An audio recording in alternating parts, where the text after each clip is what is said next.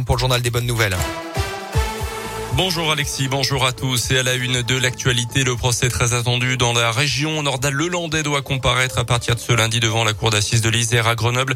Il sera jugé pendant trois semaines pour l'enlèvement et le meurtre de la petite Malice des disparue en août 2017 dans le Nord-Isère, mais aussi pour des agressions sexuelles commises sur deux de ses cousines âgées de 4 et 6 ans.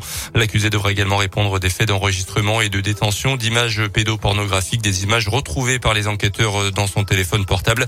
Il risque la peine maximale à la réclusion criminelle à perpétuité. Dans l'actu en Auvergne, un refus d'obtempérer à la Monnerie de Montel ce week-end dans la nuit de samedi à dimanche à la sortie de la 89. Un conducteur ne s'est pas arrêté au point de contrôle des gendarmes. Finalement intercepté un peu plus loin. Le jeune homme de 19 ans était positif aux stupéfiants. Permis de conduire suspendu et voiture immobilisée. Même scénario d'ailleurs pour un jeune de 18 ans un peu plus tard dans le même secteur. Où fait-il bon vivre dans la région? Hier, le JDD a publié son classement annuel sur 500 villes. Clermont et 61e. Lyon 62e. Annecy deuxième et Saint-Etienne 26e. Le classement a été établi à partir de 187 critères sur neuf catégories, dont de nouvelles l'attractivité immobilière avec le critère du temps de trajet.